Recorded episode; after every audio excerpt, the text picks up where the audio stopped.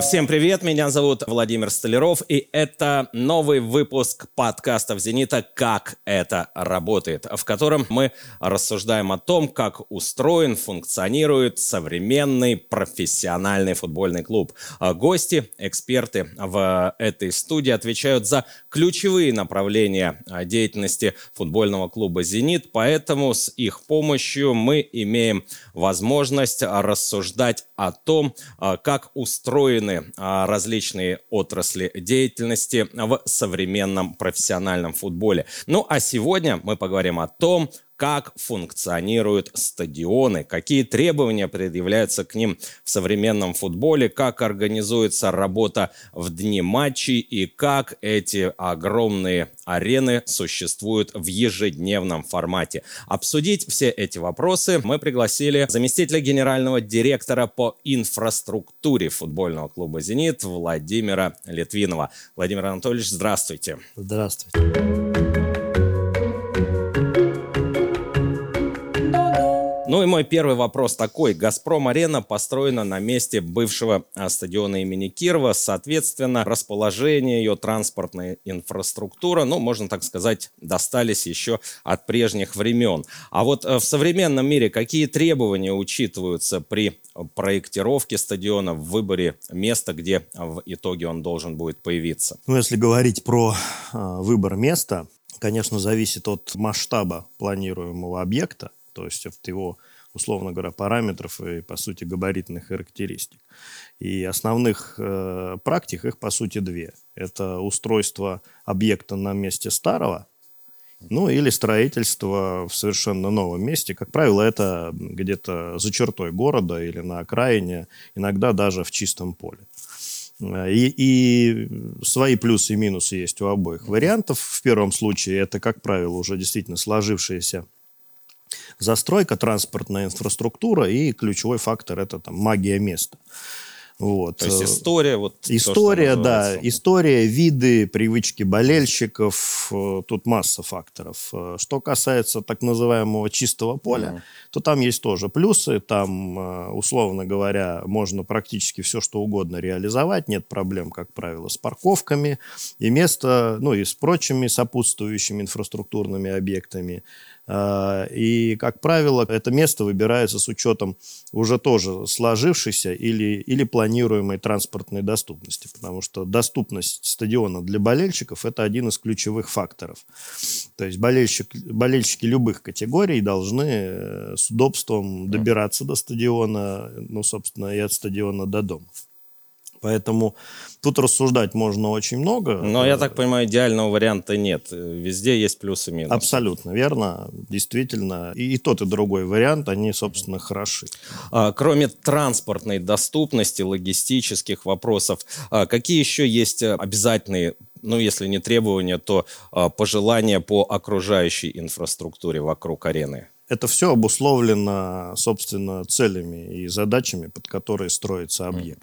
Да, то есть если это крупный амбициозный проект, на котором там э, пла- э, планируется проводить мероприятия уровня чемпионата Европы, финала Лиги чемпионов, чемпионата мира и так далее, то, как правило, это э, крупный объект, особенно если речь идет там о полуфинале или финале. То есть это стадион вместимостью более 60 тысяч зрителей. И, соответственно, окружающая его инфраструктура, она, как правило, довольно сложная и наполнена разного рода объектами. Это парковки, это периметры безопасности, это открытые площадки для размещения объектов временной инфраструктуры под каждое мероприятие, это входные группы, на которых может реализована функция досмотра зрителей, досмотра транспорта и так далее, в зависимости от требований безопасности непосредственно. Кстати, вот по требованиям безопасности для современной арены, ну вот вы уже упомянули а, входные группы или гейты, как их называют, где производится досмотр. А на самом самой арене, а, вот те требования, которые, условно говоря, являются совершенно необходимыми? Ну, есть, э, опять же, разные нормативы и законодательные э, акты. Они есть локальные, то есть в зависимости от государства, где, где располагается стадион, есть, которые носят общий обязательный или рекомендательный характер. Про внутреннее законодательство я уже сказал. Да, оно регулирует общественную безопасность, э, антитеррор, в разном государстве разное. Вот. Плюс организаторы турнира, например, такие как FIFA или УЕФА, если мы говорим про футбольный стадион, конечно, современный, а у них э, существует собственный набор требований. Он увязывается, конечно, опять же, с национальным законодательством, но есть и свои э, определенные требования как к технической оснащенности, так и к функциональной, логистической и так далее. Наверное, самая, может быть, э, важная часть арены – это, естественно, то место, на котором работают и играют футболисты. Это футбольное поле. Какие требования к качеству газона? Если мы говорим про мероприятия, скажем так, топ-уровня, да, это там, матчи, матчи Лиги Чемпионов, матчи мировых первенств и так далее, конечно, требования предъявляются самые высокие. И если говорить про какие-то приоритетные требования, футбольное поле, оно всегда находится где-то на самом верху вот этой вот пирамиды, mm-hmm. да, то есть помимо того, что довольно жесткие требования предъявляются к э, медиа возможностям стадиона, к э, аспектам безопасности, к э, реализации коммерческих прав, поле, оно всегда находится где-то на, на топ-уровне внимания mm-hmm. и требований. А если в количественном составе, а, сколько вообще в среднем а, составляет штат людей, которые в ежедневном формате а, ухаживают за футбольным газоном? Практика на этот счет разная. Если мы говорим, э, например, про опыт «Газпром-арены», у нас, как вы понимаете, довольно сложные погодные условия в нашем регионе. Да, несмотря на то, что у нас есть уникальная возможность выкатывать поле uh-huh. за пределы стадиона, тем не менее, довольно насыщенный график функционирования арены, и проведение матчей в зимний период, э, они требуют от нас довольно расширенного штата. И э, у нас опытная гринкиперская служба общим количеством порядка 10 человек. И то есть тут всего 10 человек такой огромный да, газон да, обслуживают? Да, но мы достаточно хорошо оснащены самым современным оборудованием, mm-hmm. что, естественно, помогает в уходе за газон. Плюс мы следим за всеми самыми современными тенденциями в гринкипинге применительно к футбольным полям. И не только футбольным полям, мы что-то черпаем из гольфа и так далее. То есть мы находимся постоянно в режиме поиска лучших практик и применяем это у себя. Ну вот, упомянув а, о выкатном поле, а, естественно, мы понимаем, что это серьезное инженерное решение. И как раз к э, инженерным технологиям на примере «Газпром-арены» перейдем и дальше. Это касается и цифровых видеотабло, и а, акустики, которая присутствует на современных аренах. Вот каковы тенденции вообще в мировом футболе на этот счет сейчас? Один из основных трендов, скажем так, в проектировании и строительстве стадионов – это собственно, мультифункциональность арены. То есть, э, помимо футбола, э, арена должна иметь возможность проводить иные мероприятия. Это не обязательно спорт, это разного рода массовые мероприятия, шоу, все что угодно. И от того, насколько м, арена технически оснащена и развита, да, она становится более привлекательной со всех точек зрения, как для э, болельщика и зрителя, который приходит и который там в ожидании шоу либо в течение самого мероприятия, помимо того, что он имеет возможность наблюдать, условно говоря, на поле и на сцене, да, он получает дополнительные эффекты, развлечения и опции, да, э, используя медианосители стадиона. Это может быть все что угодно на самом деле. И видеотабло, и LED-система по периметру, и табло FAST, как на «Газпром-арене» по кругу. Но есть еще иные разного рода технологии, да, которые связаны и с развитием сети Wi-Fi, и разного рода продуктами, да, разные рода технологии, которые вовлекают зрителя непосредственно в сценарий мероприятия. Поэтому чем больше всяких штучек, визуальных, технических и так далее, тем больше арена привлекательна для зрителя. Если говорить про организаторов, то тут тоже довольно важный аспект. Это мультифункциональность и ее техническая оснащенность. То есть акустические свойства арены для того, чтобы проводить концерты. Возможность затемнения арены. Да, разного рода вещи, которые, ну, наверное, не, вид, не, не видны невооруженным взглядом, но которые имеют колоссальное значение на принятие решения организаторами о проведении мероприятия на данном стадионе. Еще плюсом у «Газпром-арены» той же является возможность открывать или закрывать крышу, что, опять же, в нашем э, климате имеет а, большое значение. Как принимается решение э, играть на открытом воздухе или э, с закрытой крышей? Решение может приниматься об, об игре с закрытой или с открытой крышей. В нашем случае, ну, в общем-то, практически за два часа до мероприятия. Uh-huh. Э, крыше нужно, чтобы открыться или закрыться, порядка 30 минут. Есть определенные требования по безопасности. Поэтому, если, условно говоря, метеопрогноз неблагоприятный, то матч-директор принимает решение о том, что крышу, например, закрыть. Но, как правило, все очень просто. Мы смотрим прогнозы сразу же из нескольких источников, да, и модулируем погодную ситуацию. По сути, занимаемся предсказаниями. На самом деле, в конце осени, в частности, на «Газпром-арене», крыша уже переходит в зимний режим, и мы ее, как правило, с ноября где-то до апреля не открываем. А, мы уже затронули тему а, мультифункциональности современных арен. А, скажите, пожалуйста, а сколько времени требуется для того, чтобы провести подготовку, ну, например, к какому-нибудь большому концерту после того, как закончился футбольный матч? Если говорить в принципе про подготовку, да, то есть э, обычное состояние стадиона – это постоянная готовность к проведению футбольного матча. То есть с момента принятия решения о проведении футбольного матча и, собственно, его проведения может пройти, ну, крайне короткий срок, там, меньше суток. В общем и целом все службы мобилизуются, мы быстро готовим арену и готовы принимать футбол. Что касается мероприятия, да, то есть с точки зрения переоборудования из концертной площадки, площадки в футбольную, да, с, с учетом соблюдения всех требований регламентов. Ну, нашим рекордом было, когда мы управились меньше, чем за сутки. Был титанический труд. Это было после концерта Рамштайна. И у нас на следующий день был матч с футбольным клубом «Краснодар».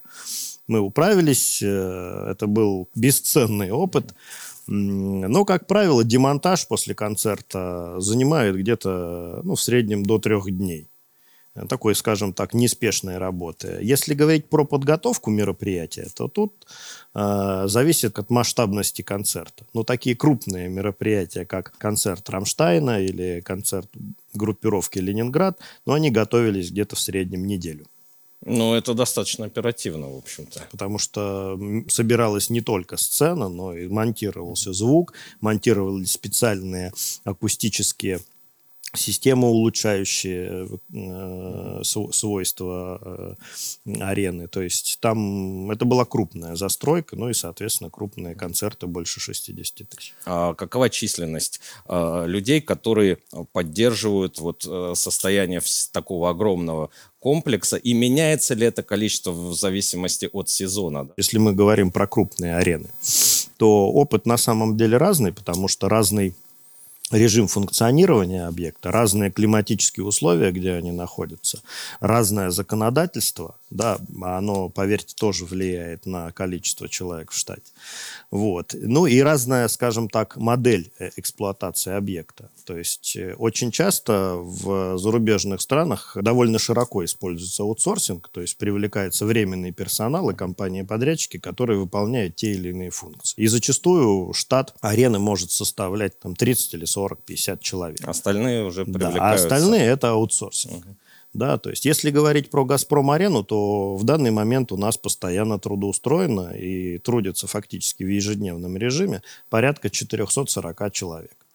Я не могу сказать, что все вакансии закрыты, то есть еще, есть вакансии.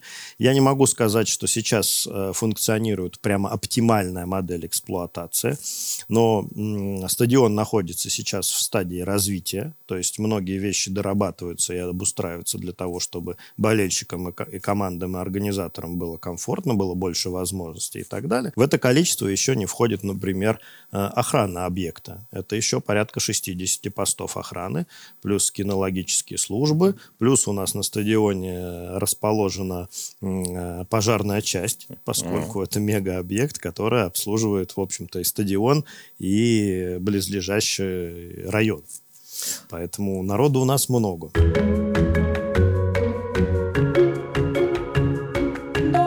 А если говорить о матч-дэй, да, как функционирует стадион и Э, персонал а в день игры, что входит в обязанности, как э, они распределяются? Основная подготовка к матчу, активная фаза, она начинается где-то за 2-3 дня до самого мероприятия да, то есть э, поле, если оно находится снаружи, оно закатывается внутрь, на, на него наносится разметка, оно готовится, собирается все, что касается периметра поля, спортивной зоны и регламентных требований, да, проговариваются и определяются схемы работы технического персонала, дежурных аварийных бригад, и так далее. Основную координацию подготовки к мероприятию выполняет специальный департамент, который называется Департамент по организации проведения соревнований.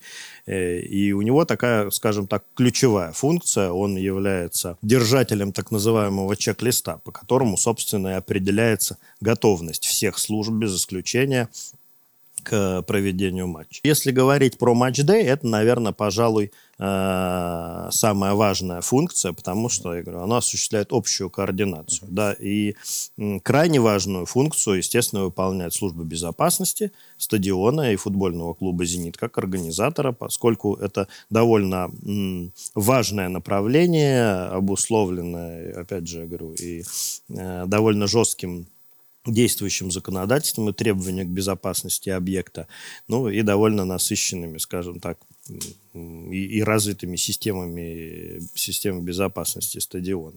Вот. Но тут нельзя еще не учитывать вклад, естественно, технических служб. То есть в день матча на стадионе находится порядка 150-180 представителей разных технических служб, которые следят за работоспособностью всего объекта. То есть, если говорить э, э, про цифры, вот непосредственно в матч-дэй, то на стадионе находится, я говорю, порядка 200 человек э, штат, штатного персонала стадиона, порядка 3000 человек – это временный персонал, угу. это сотрудники, обеспечивающие безопасность, обслужив, обслуживающий персонал кейтеринга, э, это клинеры и так далее. Ну и, соответственно, полиция, которая обеспечивает безопасность проведения мероприятий. Э, в общем, довольно много сил и человеческих, скажем так, ресурсов задействовано именно в матч-дэй. И все это координируется из штаба проведения мероприятия, который функционирует в день матча, и оттуда, собственно, идет управление мероприятием и дают все команды. А, чуть выше а, в этом выпуске а, вы говорили о временном отрезке, который необходим для того, чтобы открыть или закрыть крышу. Сейчас вы упомянули о том, что за три дня, если поле находится снаружи чаши, его вкатывают непосредственно уже в чашу стадиона.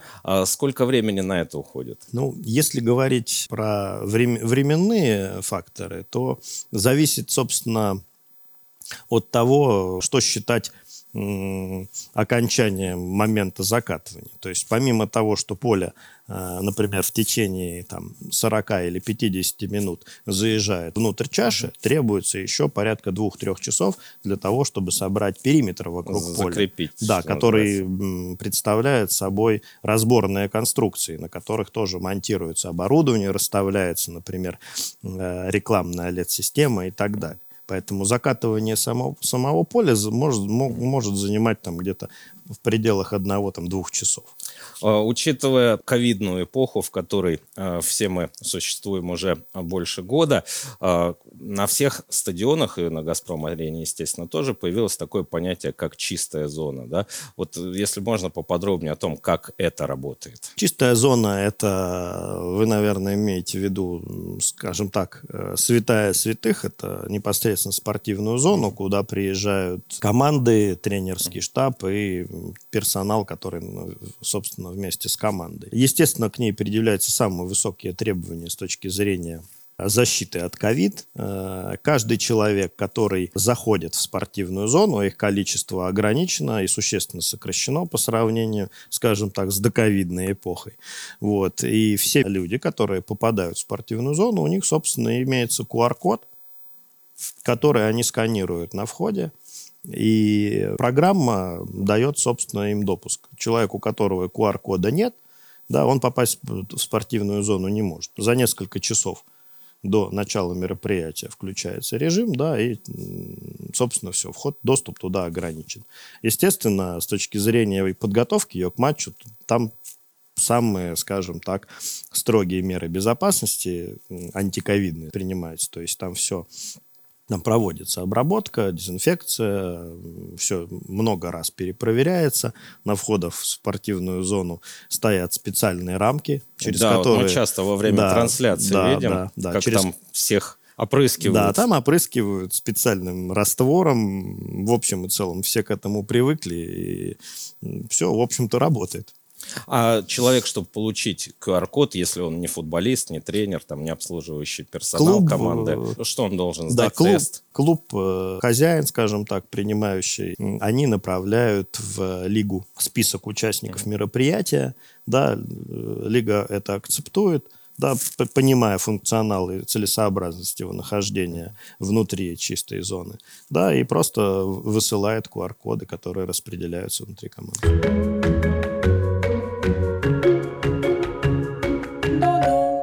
Часто э, стадион называют домом и для команды, и для болельщиков. Вот э, по вашему опыту, какими возможностями должен обладать стадион, чтобы соответствовать запросам футболистов, тренеров, и какими опциями арена должна обладать, чтобы болельщики воспринимали ее как родной дом для себя?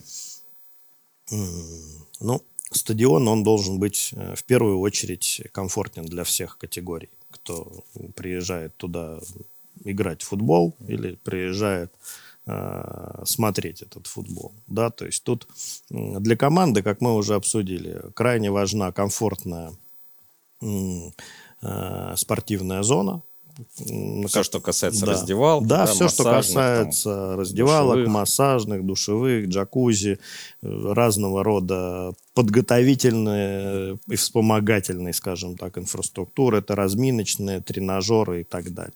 Плюс какие-то реабилитационные вещи, такие как джакузи, криосауны и так далее.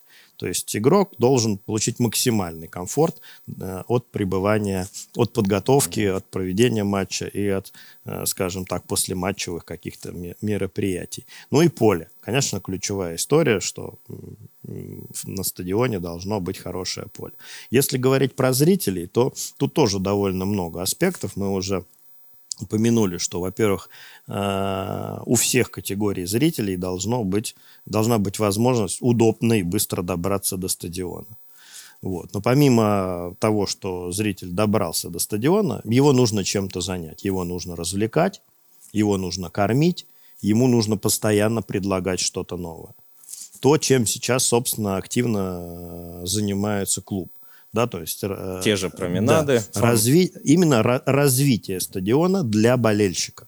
Если с командой все более-менее понятно, да, сделали ремонт в раздевалках, все поставили, оборудовали, создали комфортные условия, поухаживали за полем, получили хорошее поле, то со зрителями все сложнее, потому что стадион огромен, и все категории зрителей нуждаются в заботе и внимании, скажем так. Поэтому нужно развивать кейтеринг, нужно развивать мультимедиа, нужно развивать сервисы, нужно постоянно придумывать какую-то программу э, для того, чтобы зрителю было интересно. Это все делается для того, чтобы зрителю было интересно, вкусно, комфортно и он как можно дольше времени проводил на стадионе. Приходил заранее и не сразу после матча уходил. Вот как раз э, про заранее и следующий вопрос. То есть это, в принципе, мировая тенденция, э, что привлекать зрителя на стадион как можно раньше. Да. То, что делается и на той да. же «Газпром-арене», когда да. проводятся променады и просят приходить там и за да. два часа, и за три, что, в общем, и очереди на входах снижает, и, опять же, вот э, позволяет создавать еще до стартового свистка такую уже хорошую атмосферу, разогретую. Все верно. Но нам еще есть над чем работать, и работа не початый край, потому что, опять же, лучший мировой опыт – футбольных, э, да и не, не только футбольных арен, там, например, в Германии или в Соединенных Штатах, показывает, что при развитых сервисах для болельщиков, я опять же упомяну, это, это еда, шоу, мерчендайзинг, э, какие-то программы развитым и современным э, аренам позволяют аккумулировать основное количество зрителей еще там за полтора-два часа до матчей. И после окончания матча они не расходятся еще. То есть как бы они остаются, празднуют победу или поражение, но по сути зритель на арене может проводить там, там 5 часов, например. Э, есть такая тоже мировая тенденция, вот в частности, я в Гельзенкирхене на, на стадионе Шальке наблюдал, что там э, есть даже такая кирха, да, куда болельщики могут прийти и покрестить э, своего ребенка непосредственно в стенах родного стадиона. Есть опыт, что проводят э, церемонии бракосочетания на стадионе. Вот э, что об этом можно сказать? Ну, это опять же к вопросу о мультифункциональности и сервисах для зрителей. Это и как в матчдей, да, так и во внематчевое время. Если говорить про «Газпром-арену», но свадьбы были, да, приезжали бракосочетаться и в день матча, и во внематчевое время действительно были фотосессии, были э, разного рода мероприятия, связанные с этим. В принципе, любой болельщик может, э, скажем так, заказать подобную услугу. Да, в принципе, любой болельщик может заказать. Естественно, мы для преданных фанатов клуба, э, делаем какие-то даже нестандартные вещи, потому что, в общем-то, для нас ценен каждый болельщик. Но можно и не быть болельщиком «Зенита» для того, чтобы в общем и целом заказать какое-то мероприятие на стадионе.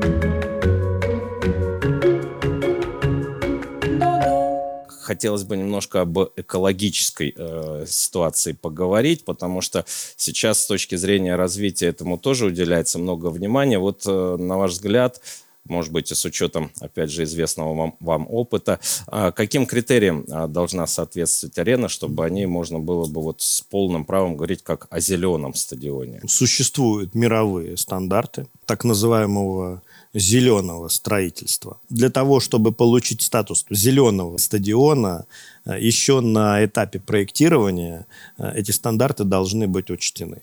Они касаются ну, буквально всего.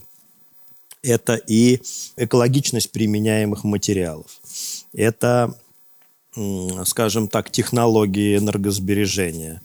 Это технологии, связанные с Э, переработкой воды. Ну, то есть, условно говоря, вы полили поле, вода не в канализацию э, ушла, а, например, в специальный резервуар, где она после системы очистки может быть повторно использована. Это система обращения с отходами. Там целая масса факторов, э, которые влияют на стандарт зелености mm-hmm. этого стадиона, например. То есть я не могу сказать, что «Газпром-арена», например, э, соответствует всем стандартам. Да, и я не припомню ни одного стадиона в мире, где все было бы идеально с точки зрения этих довольно жестких стандартов экологичности. Тем не менее, есть четкие тренды, да, которым, которым стадионы следуют и ко- на которые обращают внимание организаторы э, проведения соревнований, в частности, FIFA и UEFA. Ключевые – это энергосберегающие технологии, это, опять же, система обращения с отходами. Да, то есть понятно для всех, что это раздельный сбор, сдача в переработку и так далее. Ну вот если говорить про систему обращения с отходами и с, энергосберегающими, с энергосберегающими технологиями, это довольно развито на «Газпром-арене». То есть у нас действительно существует целая технология по сортировке отходов и по их утилизации, сдаче на переработку и так далее. Ну и весь стадион, опять же, оборудован энергосберегающими лампами. Mm-hmm. То есть мы экономим электричество. Если стадион, вот так как «Газпром-арена», например, еще и находится в таком уникальном месте, да, на берегу э, Финского залива, это накладывает еще какие-то дополнительные требования, обязательства? Накладывает, конечно. То есть э, стадион э, расположен в таком культовом, знаковом для Петербурга месте, и Естественно, когда стадионы, сама прилегающая территория недостаточно ухожены, жители нашего города, да и контролирующие органы обязательно обращают на это внимание. И это доставляет довольно много хлопот, потому что ну, территория большая у стадиона, и за которой нужно приглядывать и нам, и коммунальным службам, и комитетам по благоустройству и так далее. В этом направлении ведется колоссальнейшая работа там, по уходу там, за зелеными насаждениями, по инженерными всякими э, системами, там, освещение улично-дорожной сети, художественная подсветка и так далее и тому подобное. Важным фактором является, конечно, уже поднадоевший, скажем так, всем зеленый забор вокруг стадиона, который обустроили а, к Кубку Конфедерации еще, но это требование, опять же, действующего законодательства и силовых структур по обеспечению беспрецедентных мер безопасности угу. при проведении вот этих вот мероприятий топ-уровня. Просто вся эта инфраструктура ну, несколько осложняет проход людей на, в западную часть Крестовского острова, которая уже э, построена, благоустроена, и, в общем-то, там есть променадные зоны и так далее, видовые площадки. Вот. Но вот э, фактор того, что еще в ближайшее время у нас пройдет два мега-турнира, э, мы пока это не можем демонтировать, но скоро уже э, ведется активная работа по планированию логистики, обустройству вот этой вот территории в западной части Крестовского в режиме наследия. То есть, когда закончится, когда мы проведем финал, Евро финал, финал Лиги, Лиги чемпионов, чемпионов, да, мы будем разбирать всю временную инфраструктуру, которая построена вокруг стадиона, ну и, соответственно, вид Петербурга со стороны залива будет более суще... да? существенно улучшится. Хотя, ну, как вы видите, уже довольно много построено современных сооружений, и эта часть угу. Петербурга, она с воды выглядит прекрасно.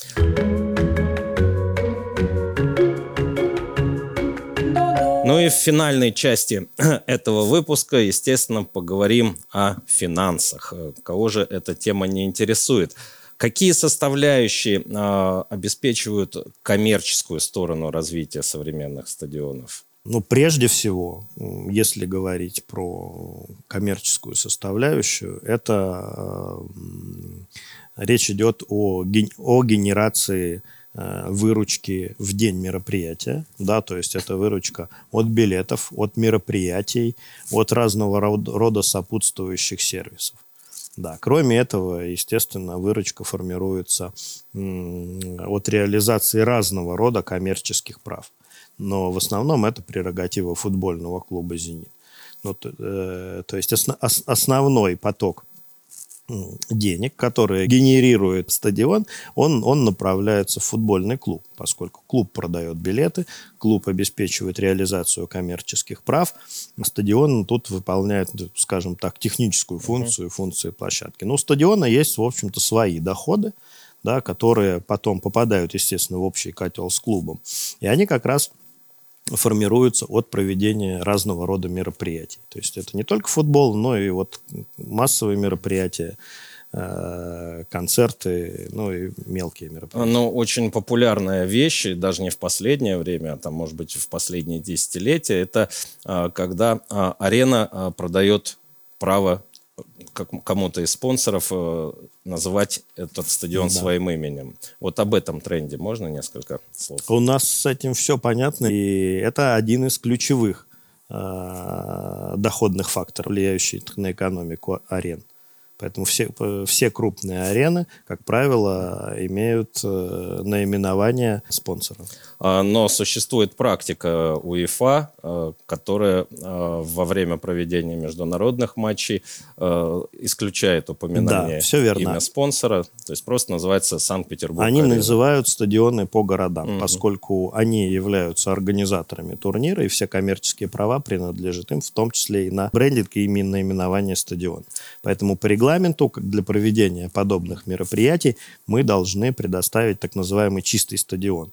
На нем убирается вся реклама спонсоров клуба и стадиона, заклеиваются все даже самые маленькие шильдики не партнеров-организаторов, и стадион полностью на время мероприятия перебрендируется. А, Владимир Анатольевич, ну, очевидно, что а, содержание, обслуживание такого огромного мультифункционального комплекса требует действительно очень больших средств, даже, наверное, в ежедневном формате. Я задам следующий вопрос. Насколько окупаема «Газпром-арена» и какие временные перспективы в этом смысле? Говорить про окупаемость э, подобного рода стадионов э, очень сложно, поскольку как э, мировой, так и российский опыт говорит о том, что арена, как правило, является частью футбольного клуба, одним из активов его, который в совокупности с другими процессами клубными, как я сказал раньше, формирует некую э, прибыль. Да? То есть говорить об, э, э, просто об окупаемости стадиона как, как самостоятельного объекта, ну, не приходится. Не да? приходится, потому что, как правило, это, эти мегаобъекты, да, они крайне затратны с точки зрения строительства, и они не окупаются никогда. Угу. Потому что стадион, помимо того, что он сам по себе крайне дорогое сооружение, он еще и в процессе эксплуатации, ну, как бы требует постоянного развития и инвестиций для того, чтобы идти в ногу со временем. Это опять же к вопросу о комфорте зрителей, о мультифункциональности и так далее. Всегда есть во что вкладывать и развивать. Поэтому объекты, подобные «Газпром-арене», их окупаемость нужно всегда смотреть в увязке с э, финансовой деятельностью, ну, например, клуба. Но есть и стадионы, у которых нету, скажем так, э, клубов, да, к которым они привязаны. Да, но, как правило, это там разного рода топовые сооружения, олимпийские стадионы и так далее. Они не окупаемы в принципе. А, ну что ж, друзья, а, надеюсь, что после а, сегодняшнего нашего разговора вопрос, как это работает в отношении современных футбольных арен, стал для вас немного хотя бы более открытым. И за это мне остается выразить слова благодарности заместителю генерального директора по инфраструктуре футбольного клуба «Зенит» Владимиру Литвинову. Владимир Анатольевич, спасибо большое. И Всевозможной удачи вам в этом нелегком процессе. Спасибо. А, ну что ж, друзья, на этом будем а, заканчивать. Меня зовут Владимир Столяров. А, только что вы посмотрели очередной выпуск подкаста «Зенита. Как это работает». До новых встреч. thank